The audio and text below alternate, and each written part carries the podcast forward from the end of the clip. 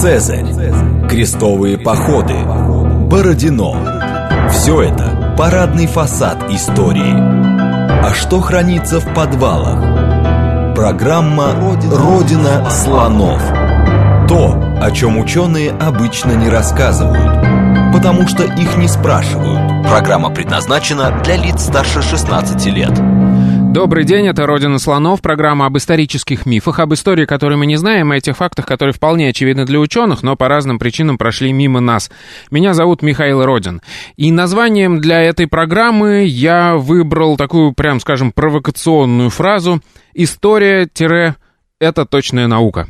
Сегодня, наконец-то, шесть, э, шестой год выходит в эфир программа. Наконец-то я решил, собрался с духом, скажем так, подойти к этой теме. Мы начнем говорить, это будет вводная, скажем так, программа, начнем говорить о, говорить о применении математики в исторической науке, в исторических науках.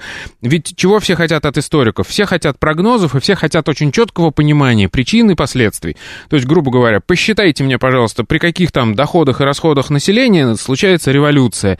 Или там просчитайте мне, пожалуйста, если я сделаю вот так, э, как повернется исторический процесс. Можем ли мы это сделать вообще в принципе? А если сможем, то когда и что этому мешает? Вот сегодня мы будем об этом говорить с доктором исторических наук, членом-корреспондентом РАН, заведующим кафедрой исторической информатики МГУ Леонидом Иосифовичем Бородкиным. Добрый день. Добрый день. А, я думаю, что мы для многих людей откроем Америку в прямом смысле слова. Ну нет, как раз не в прямом, в переносном смысле слова. Если скажем, что на самом деле историки очень давно применяют математические методы и очень успешно. И про академик Фоменко здесь вообще ни при чем. Расскажите, пожалуйста, когда вообще возникла эта мысль о том, что историю, исторические процессы можно посчитать? И как развивалось это все? Ну, э, сама мысль, наверное, возникла достаточно давно, еще со времен э, эпохи просвещения, когда естественные науки доминировали абсолютно в храме науки. Но э, реальные подступы к этому начались тогда, когда историкам стали доступны ЭВМ, электронно-вычислительные машины. Вот в 70-х, 80-х появился уже термин компьютер, он сменил это слово – но мы связываем начало применения математических методов с 60-ми годами XX века.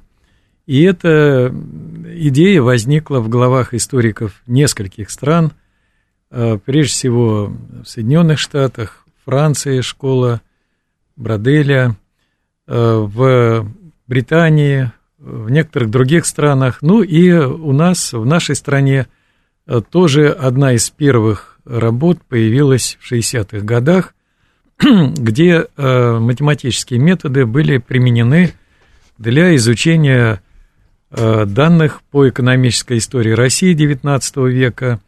Пионером в этой области был э, Иван Дмитриевич Ковальченко, он заведовал кафедрой на истфаке в то время МГУ, и затем он стал академиком, видным ученым, и он был э, пионером, зачинателем этого движения.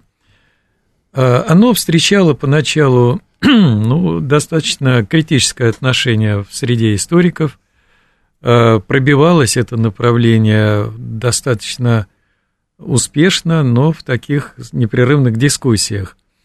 И не случайно, что Иван Меч Коваченко был лидером, он э, в 1941 году закончил школу, собирался поступать на физфак, началась война, и он сразу оказался в армии, прошел войну, был представлен к званию героя, получил, правда, будучи солдатом, орден Красного Знамени.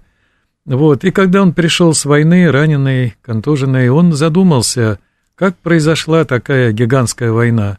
И он понял, что нужны какие-то подходы, связанные с э, данными, с э, математическими методами – он пришел к этому вот из своей биографии и создал школу. У нас в Московском университете возникла э, в 90-х годах лаборатория. Она, собственно, с 70-х годов имела свою предысторию. Затем э, в 2004 году в Московском университете приказом ректора была учреждена э, кафедра исторической информатики, которую я здесь представляю.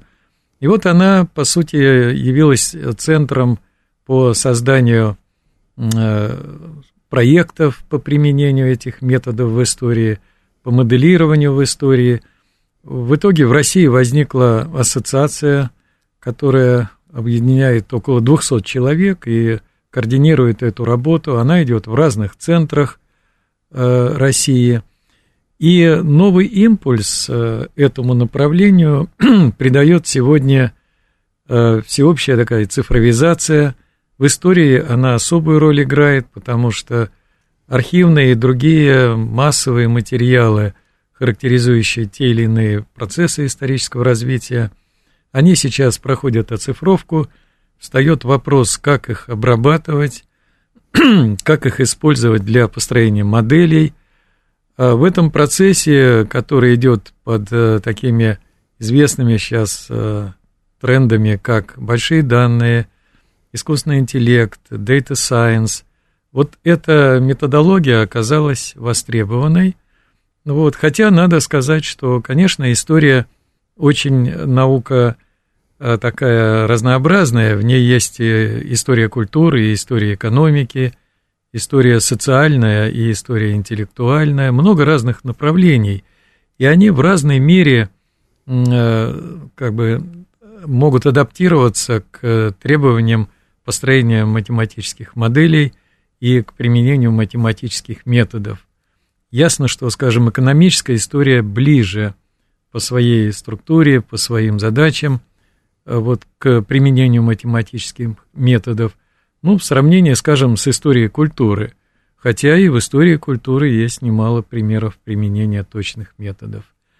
А вот э, реагируя на ваш тезис о том, является ли история точной наукой, ну вот нам предстоит разговор об этом, но забегая вперед, скажу, что э, и да, и нет. Есть, э, конечно, области истории, как я сказал, приспособленные, так сказать, готовые к применению этих методов, и есть немало уже накопленного опыта.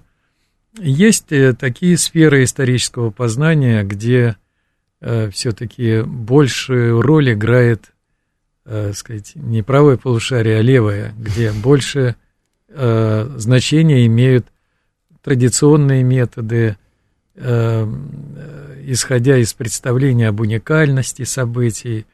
Вот, поэтому я бы сказал так, ландшафт исторической науки сегодня многообразен, и в нем есть место и для точных методов, и для более м, таких традиционных. Хорошо, а вот смотрите, а, часто возникает вопрос, да, ну, предположим, мы возьмем, если астрономов, они э, работают тоже с очень сложной сферой, но тем не менее сейчас астрономы могут посмотреть на орбиты всех известных э, тел, которые движутся по Солнечной системе, mm. посчитать э, отклонения, которые что-то там, и попытаться объяснить это. И умозрительно открывают новую планету, которая где-то там далеко, да, вот это вот последнего, по последнего года астрофизическое открытие такое самое серьезное, одно из самых, э, ну, таких значимых. А историки почему не могут просчитать историю? Вот давайте, наверное, с этого. В чем сложность? -то? Почему mm-hmm. нельзя посчитать э, реакции людей, там, масс людей? Да, ну, я бы сказал так, есть э, история наука, да, она в содружестве с целым набором социальных наук, таких как э, там, экономика, социология, политология, демография и так далее. Эти социальные науки анализируют современное состояние общества и строят прогнозы его развития. Во многом для этих прогнозов важно понимать э, закономерности исторические, важно понимать, как история создает, по сути, гигантскую базу данных, на основе которой можно прогнозировать процессы, но с пониманием того, что, э, в общем-то, история нелинейная, нелинейный процесс, и буквально прогнозировать, базируясь на исторической эволюции, нелегко и не всегда возможно – вот, но э, возвращаясь к тому, почему бы в истории не просчитать все, как оно было и как оно будет, я бы сказал так.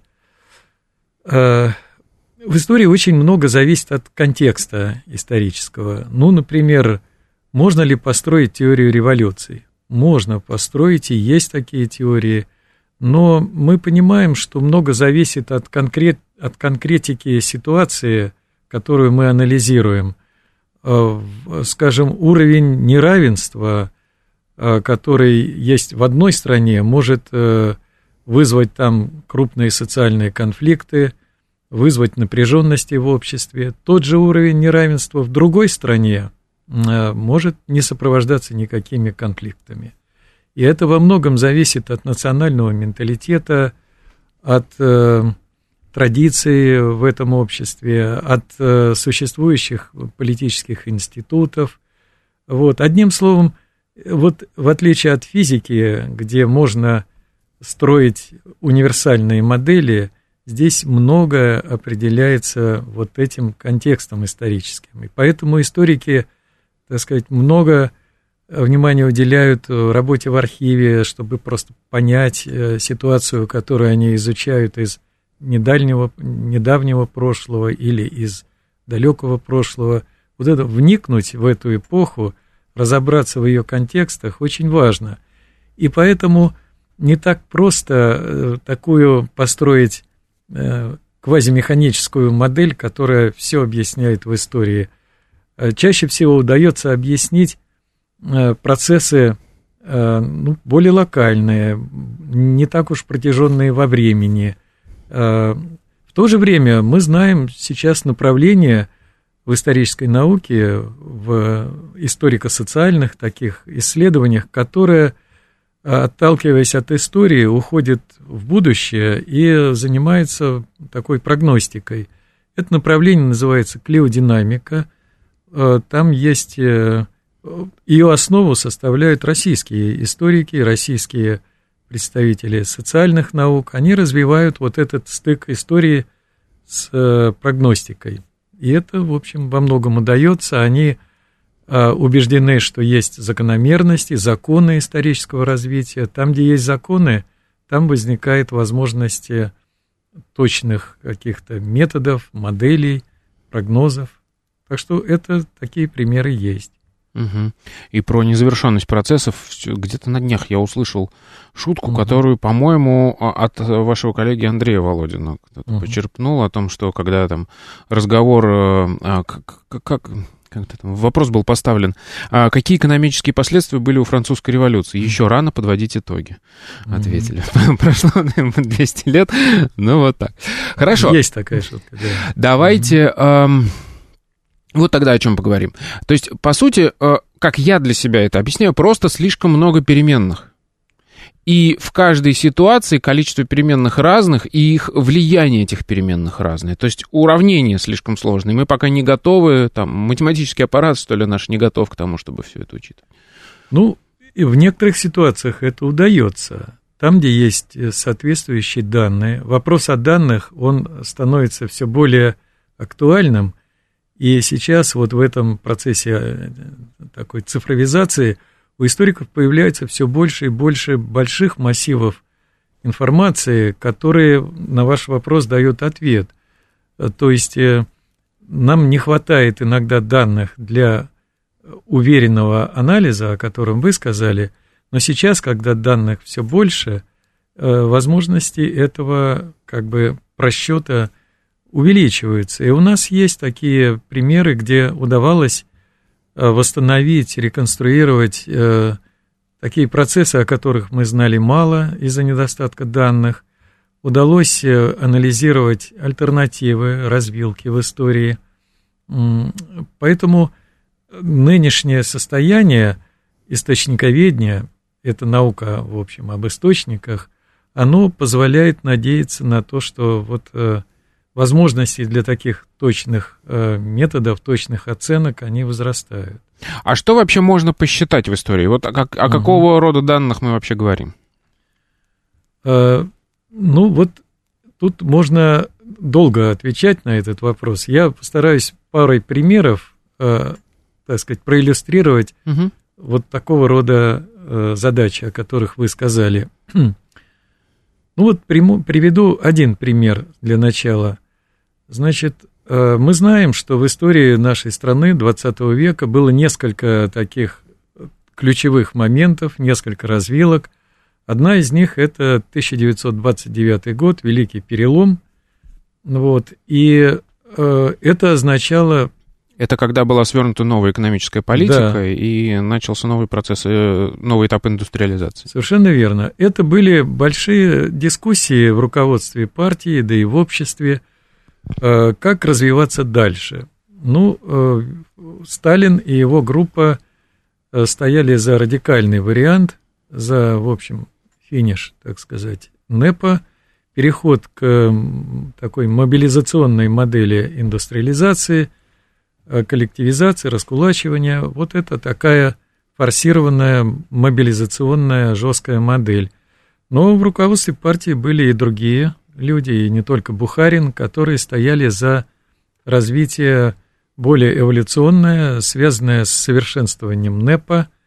Ну вот. И один из аргументов в этих дискуссиях, тогда это были еще дискуссии, репрессии были потом – в этих дискуссиях один из аргументов был такой, что в деревне нарастает э, поляризация.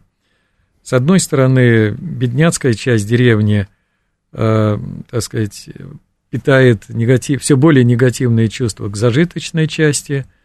Там э, растет слой кулаков. И, в общем, вот мы сделали революцию, а в деревне опять назревает социальный конфликт, взрыв, идет поляризация – и поэтому надо вот гасить этот конфликт. Это один из аргументов, почему надо было переходить к коллективизации. Хотя и не единственный, и, может быть, не главный. Но он часто звучал на партийных пленумах, в дискуссиях. Вот, идет вот эта вот э, дифференциация, поляризация деревни, это конфликт. Вот. Но на самом деле никто не изучал эти данные. Что говорят данные? Идет да, ли... вот, пардон, вот это да. всегда интересно, когда мы говорим... Я просто, ну, говорю, я да. шестой год веду эту программу, и угу. очень часто, когда приходит э, историк и начинает... Э, э, как-то переворачивать сознание аудитории, угу. потому что мы привыкли ко многим э, истинам, да, вот, да. там, в 29-м году в, э, в, в деревне была поляризация. Это кто-то когда-то заявил, Угу. А сейчас мы начинаем анализировать большое количество данных, и, и, то есть это новые источники, которых раньше не было, которые позволяют нам новые выводы сделать. Так что же эти да. данные нам говорят? Да. И, значит, конечно, можно набрать самые разные примеры. Вообще общественная жизнь так сложна, что в ней легко можно найти примеры на любую точку зрения, в том числе и на противоположные. Об этом даже наши классики говорили. Но э, никто не измерял этот процесс. И вот э, нам удалось э, значит, выйти на такие данные, которые отражают результаты таких динамических переписей состояния крестьянского хозяйства в середине 20-х годов, середине второй половине. Их проводило статистическое управление, центральное ЦСУ, для того, чтобы выяснить, как идут социальные процессы в деревне была большая выборка, 600 тысяч крестьянских хозяйств, и про каждое из них было известно э, его состояние. Ну, в основном это объем, размер посевных площадей каждого крестьянского двора. И эти переписи динамические проводились с интервалом один год и в тех же самых 600 э, тысячах хозяйств в разных районах страны, во всех республиках.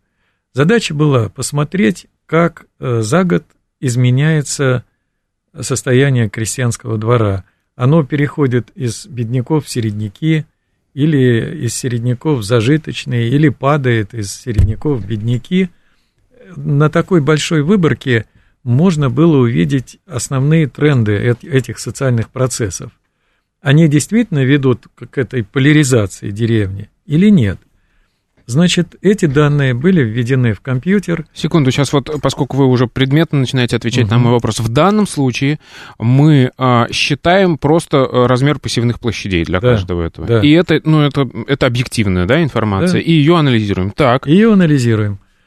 А, значит, в итоге можно а, при, прийти к таким выводам, какая доля крестьянских хозяйств, которые были бедняцкими, за год остались в этой категории, перешли э, в середняцкие хозяйства, или даже, может быть, скакнули за год, что маловероятно, в зажиточную категорию.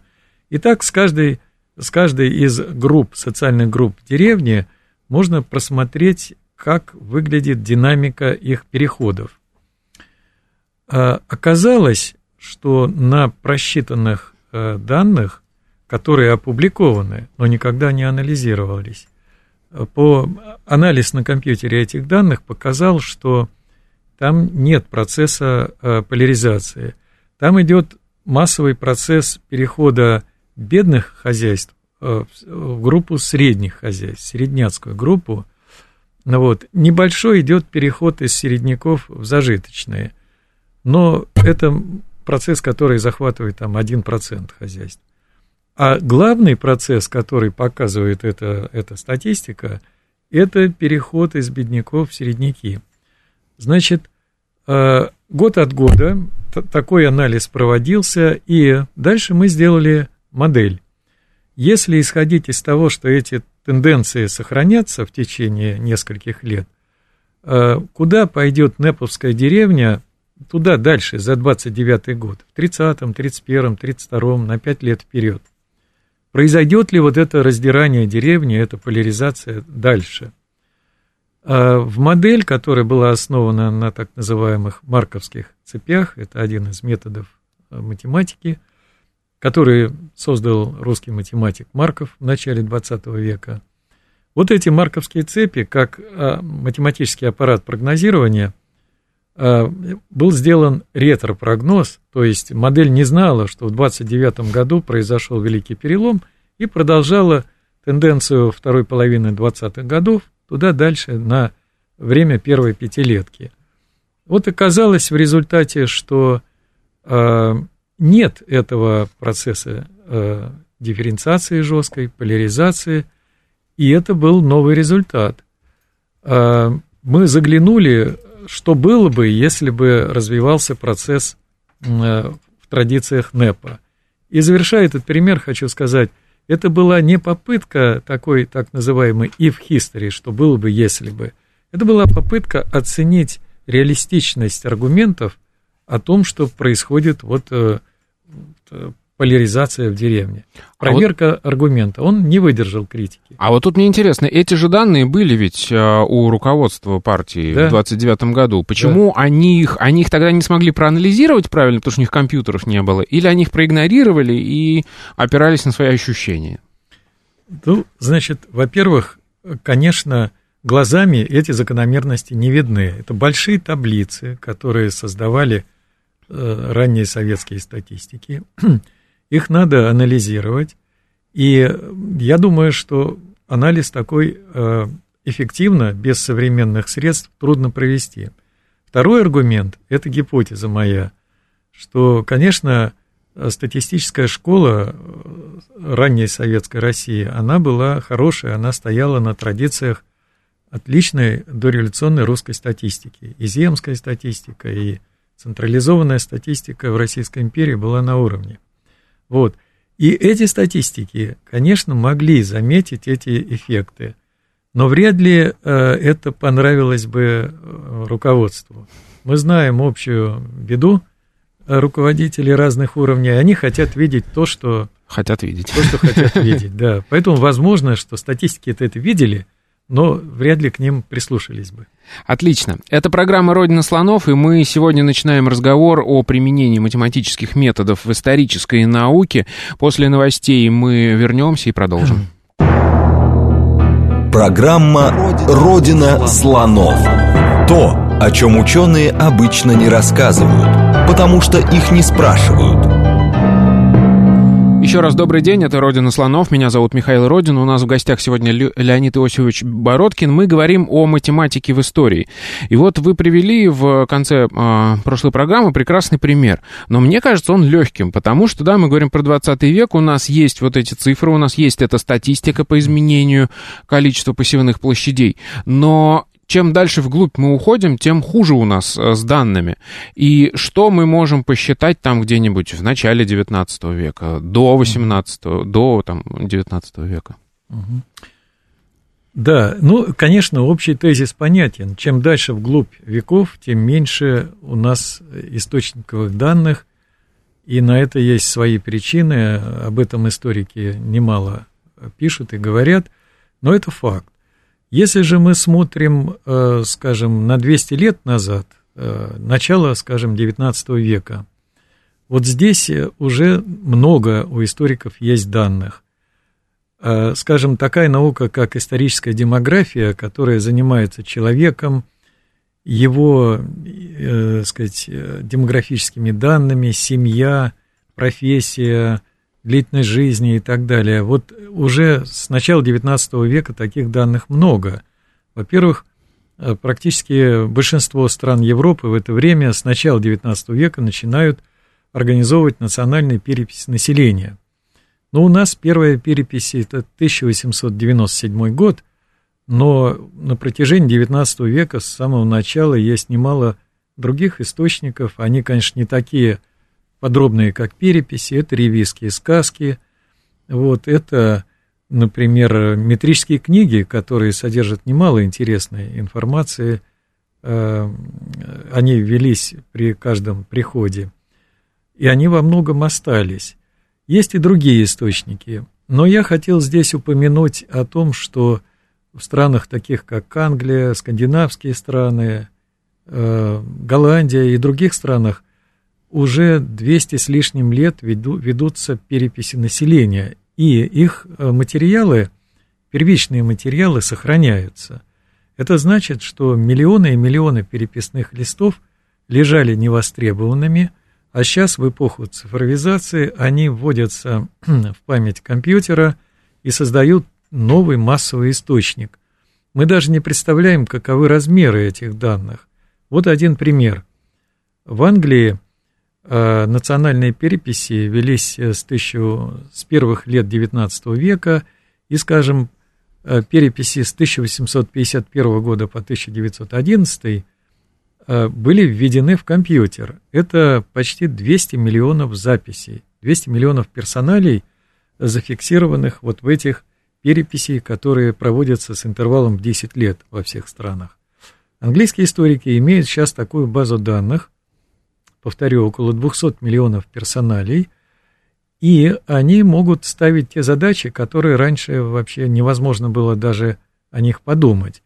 Это, например, изучить э, миграционные потоки на территории Англии в течение этого полустолетия, выявить, э, как менялись демографические характеристики, такие как э, размер семьи, такие как длительность жизни и так далее – например, как менялся профессиональный э, состав населения мужского, какой была социальная мобильность, какие шансы были у, скажем, сына рабочего э, стать, э, войти в другой сословный статус и так далее. И эти данные требуют, конечно, особых методик и технологий обработки. Это пример больших данных. Они ни в какой ноутбук не войдут, и обрабатывать их с помощью известных нам программ обычных невозможно. Значит, появилось мощное э, источниковое обеспечение, обеспечение данными задач, связанных с социальной историей, исторической демографией и так далее. Э, в нашей стране тоже ведут. Секунду, такие... я по поводу того примера да. могу, угу. хочу задать важный вопрос. А, тут же проблема-то не только в том, чтобы это все посчитать, но еще и проблема в том, как это загнать, потому что ну, такое, коли... а такое огромное количество угу. документов, их нужно оцифровать.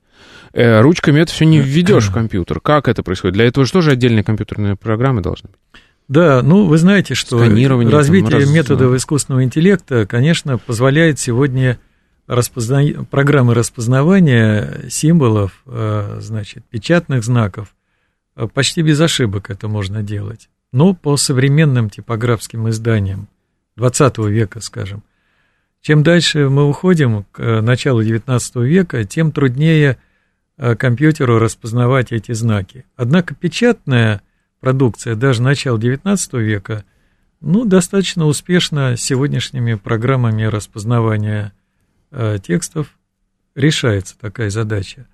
Труднее с э, почерками рукописными. Здесь тоже есть определенные успехи, но сказать вот так уверенно, что сегодня компьютер может распознавать любые рукописные почерки, это было бы слишком смелое утверждение. Поэтому э, вот сегодня вот таких рукописных данных, как переписные листы начала XIX века – он частично автоматизируется, а частично требует ручного ввода.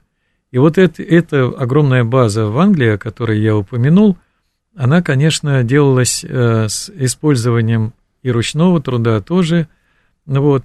И она стояла, между прочим, на коммерческих началах, потому что компания, фирма, которая делала эту работу, она планировала использовать ее для генеалогических целей, с тем, чтобы каждый, кто интересуется историей своей семьи, мог своих предков отследить вот по этой базе. А, модель была такая, человек обращается в эту фирму с запросом «найдите, пожалуйста, историю моей, судьбы, моей семьи». Это платная услуга. И вот на этой такой финансовой базе была сделана эта огромная база. А потом ее смогли использовать историки для своих уже исследовательских целей, не, не в коммерческих задачах. Но и задачи тоже исторические. Конечно, история судьбы, своей семьи – это задача, имеющая историческое содержание. Вот, ну, так что вот такая работа по цифровизации более, источников более отдаленного времени, она, это, как правило, комбинация компьютерных и традиционных методов. Я бы сказал, что историки сейчас стоят, стоят на границе Эльдорадо, да, вот это вот огромное новое количество источников, да. которые, мне кажется, принесут просто чудовищное много информации и материалов для анализа. Вы упомянули, что у нас тоже такие работы ведутся. Что происходит в этой сфере? Ну, сейчас, например, архивы проводят э, свои программы оцифровки архивных фондов – мы, историки, конечно, ожидаем больших масштабов такого, такой работы, вот, но э, сейчас, э, скажем, дореволюционное издание, как периодика, так и книжная продукция XIX века, начала XX, она активно э, оцифровывается э, нашими библиотеками, э, нашими э, всякими фондами, которые выделяют деньги на э, проекты, в которых цифровизация является частью исследовательской работы. Вот. И сегодня можно сказать, что тысячи и тысячи дореволюционных книг и журналов выложены, как правило, в открытый доступ, и это большое подспорье для историков, которые э, открывают свой компьютер и входят прямо в те источники, которые раньше были труднодоступными. Этот процесс идет и со стороны исследовательских проектов, которые историки проводят, и в больших масштабах от э, учреждений, которые мы называем э, учреждения, сохраняющие культурное наследие. Правильно ли я понимаю, что вот это, казалось бы, с одной стороны, огромная работа, по анализу, например, там какого-нибудь одного источника, какого-нибудь одного параметра, ну, там, условно, там, достатка средней там, крестьянской семьи там, в XIX веке, его изменений. Это, в свою очередь, э, крупица в анализе всей экономической ситуации и попытки простроить какие-то модели развития там, страны, государства. Потому что это один из там, тысяч факторов, который может быть. И это угу. тоже только начало этой работы. Да, вы знаете, здесь, э, конечно, вы правильно и затронули момент, на мой взгляд, это э, сопоставление микроуровня и макроуровня. Ну вот простейший пример. Долгое время наша историография стояла на точке зрения, что э, положение основных масс населения в России дореволюционной, и крестьян, и рабочих, оно ухудшалось. Оно ухудшалось, что вело прямо к революции. На самом деле, э, всерьез этот вопрос э, не изучался. Было немало локальных исследований, было немало обращений к каким-то выбранным источникам. Но вот последние четверть века идет работа по выявлению источников, например, как менялась зарплата рабочих на протяжении э, пореформенной, истории пореформенной России, вторая половина XIX века и вот вплоть до Первой мировой войны. Вот э, данные, собранные по отдельным фабрикам, по отдельным заводам, э, по отдельным отраслям, показывают, что реальная зарплата рабочих не уменьшалась. Она не сильно росла, шла индустриализация до революционной России. Пардон, реальная зарплата, это имеется в виду в соотношении с расходами? В соотношении с инфляцией. Ага. Ну, в общем, да, с расходами. Реальная зарплата – это номинальная зарплата – скорректированная на уровень инфляции, который, кстати говоря, в Российской империи был небольшим, примерно 30% за четверть века до Первой мировой. Во время миров... Первой мировой была большая инфляция, и это касалось многих стран.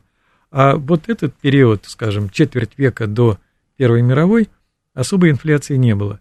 И вот сейчас сбор этих данных на уровне отдельных, повторюсь, предприятий, отраслей показывает, что средняя зарплата реальная не уменьшалась, она понемногу росла.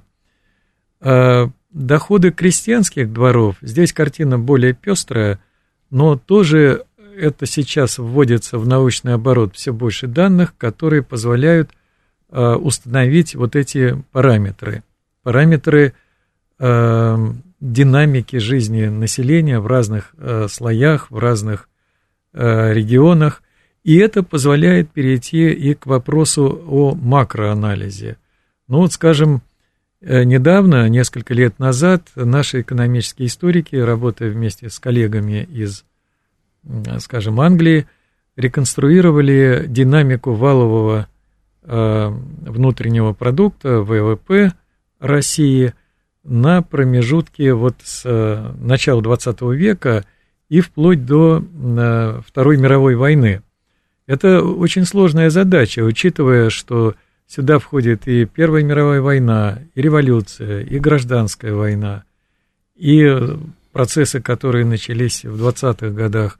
Это с данными нелегкая работа, но она была проведена, и сейчас у нас есть, э, ну, в общем, достаточно надежные оценки, как менялся валовый продукт страны вот на протяжении этого периода.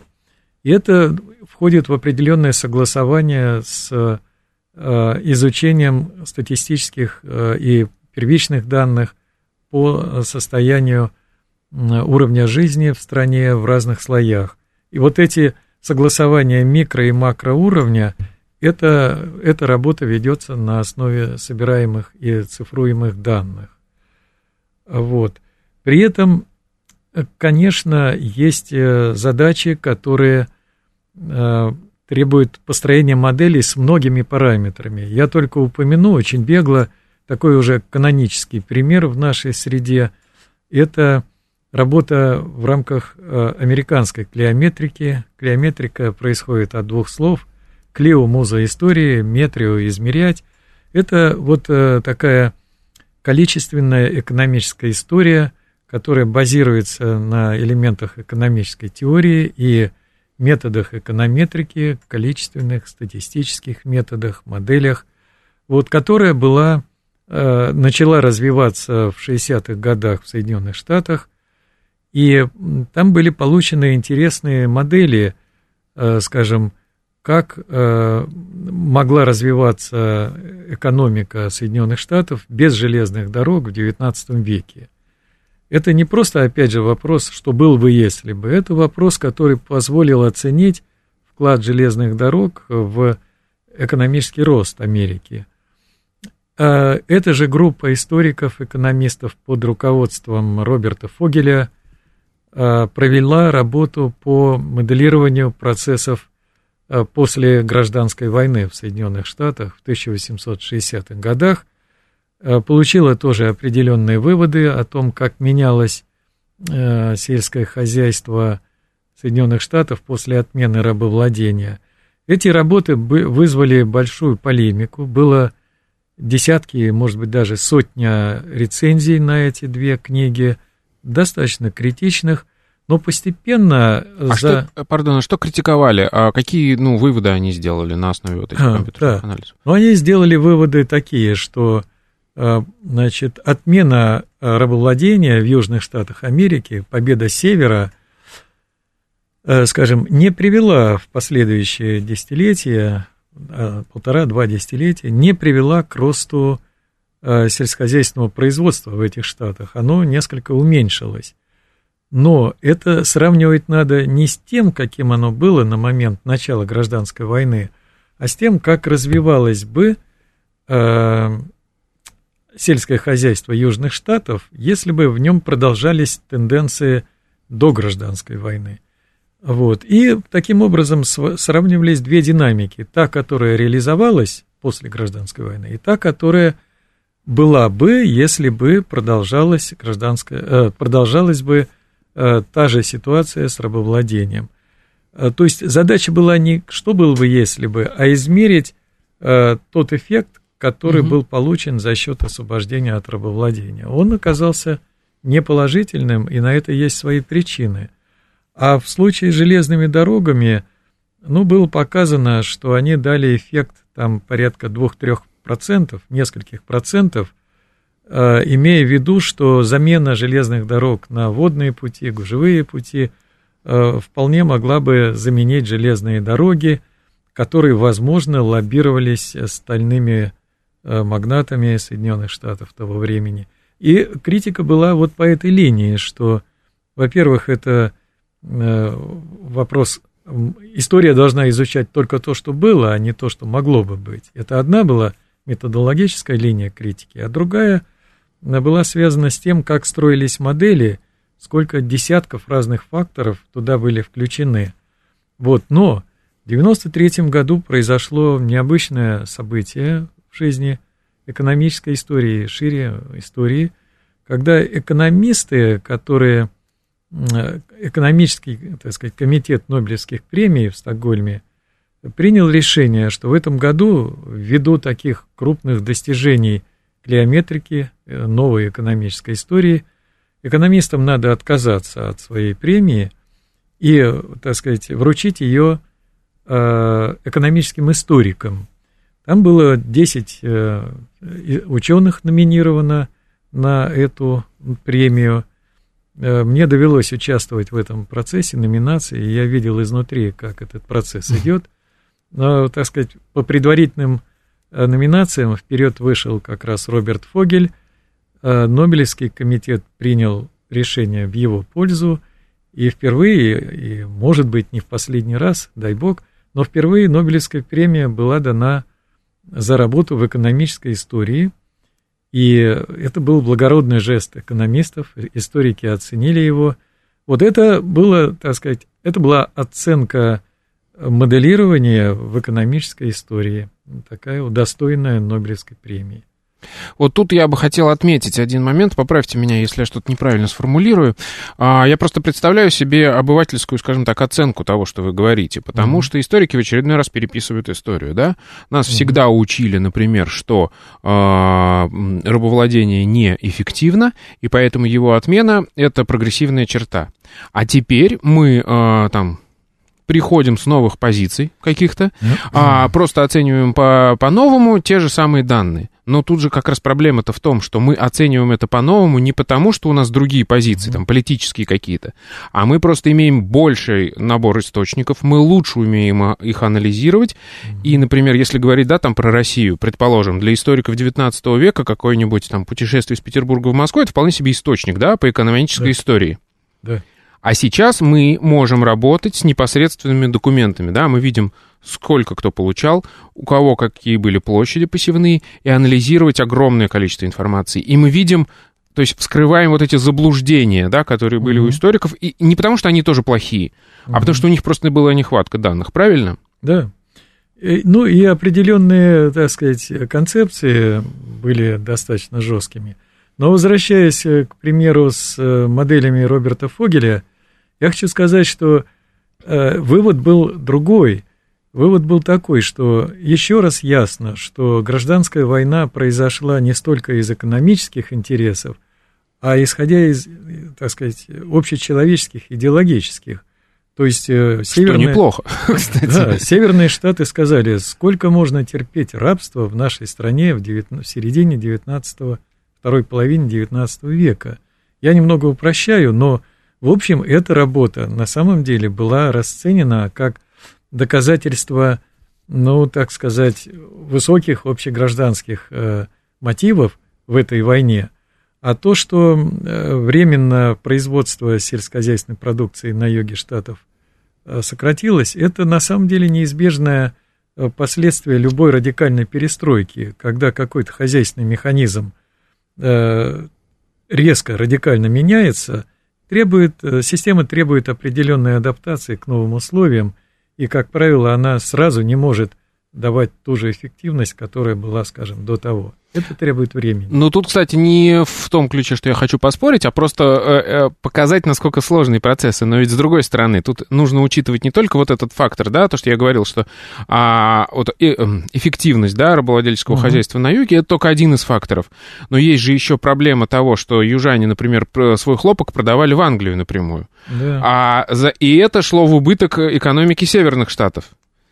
Потому что, получается, у них как бы две разные экономические системы существовали. Ну, и нужно было замкнуть это в одну. То есть тут как бы есть еще и экономические. Нет, ну, безусловно, об этом много написано. Экономические системы, э, интересы здесь были, без всякого сомнения. Но вопрос о том, что какую роль играли политические идеологические мотивы, он тоже важен. Здесь э, нельзя принять одну сторону, только экономические интересы, только, так сказать, идеологические, политические и то, и другое. Но просто вот здесь выяснилось, что э, первые, первые десятилетия, по крайней мере, да. это было не, э, так сказать, экономически неэффективным. Ну, я к тому, что э, у нас есть многофакторная э, сложная ситуация, но как минимум один из этих, из этих факторов мы точно посчитали и понимаем, как там дальше все работало. И соотнося с другими, вот если провести там в других сферах, да, там, например, посчитать, как э, это все повлияло на там, экономику северных штатов, промышленности, сочетая с этим, потом совместить. То есть огромное поле для работы, но это все надо обсчитывать именно вот такими методами. Да, да. Правильно. Так, хорошо. А, я думаю, что а, мы будем продолжать эти, эти разговоры и э, разбирать отдельные какие-то случаи, отдельные какие-то mm-hmm. исследования и отдельные проблемы, что немаловажно. Можете mm-hmm. выделить, какие основные проблемы сейчас решает вот, это, вот эта сфера математики, применения математики в науке? Э, ну, так вот можно примерно обозначить 2-3-4 проблемы. Э, ну, одна из них – это э, проблема э, объясняющих моделей. Вот, скажем, в клеометрике есть такой регрессионный анализ и разные его вариации, которые позволяют оценить, какие факторы привели к тем или иным проблемам, к тем или иным результатам. Вот это одна из важнейших задач. Как сегодня на основе новых появляющихся оцифрованных данных – строить причинно-следственные модели и определять те факторы, которые привели к революции, к каким-то изменениям, реформам и так далее. Это одна Грубо говоря, что важно, а что нет, да? Да, что угу. важно, а что нет. А, да, и еще просто перечислите угу. да. оставшиеся ну, проблемы. Да, еще, Коротко. например, э, важным является новое направление математических компьютерных подходов в истории. Это 3D-моделирование, это виртуальная реальность, это а, она ведь, э, вся эта компьютерная тематика стоит на определенной математике, на определенных математических моделей. И вот э, это еще одно из направлений с помощью 3D-моделирования проводить э, виртуальную реконструкцию утраченных ценностей культурного наследия. Э, например, московские, подмосковные усадьбы, которые были замечательными комплексами, которые лежат сейчас в развалинах. Больше... Это совершенно другая область, которая да. огромная, совершенно вот эта 3D-визуализация и так далее, которую а, мы тоже, конечно, поднимем. Она огромная, и она связана с компьютерным моделированием. Это вот совсем другая новая область.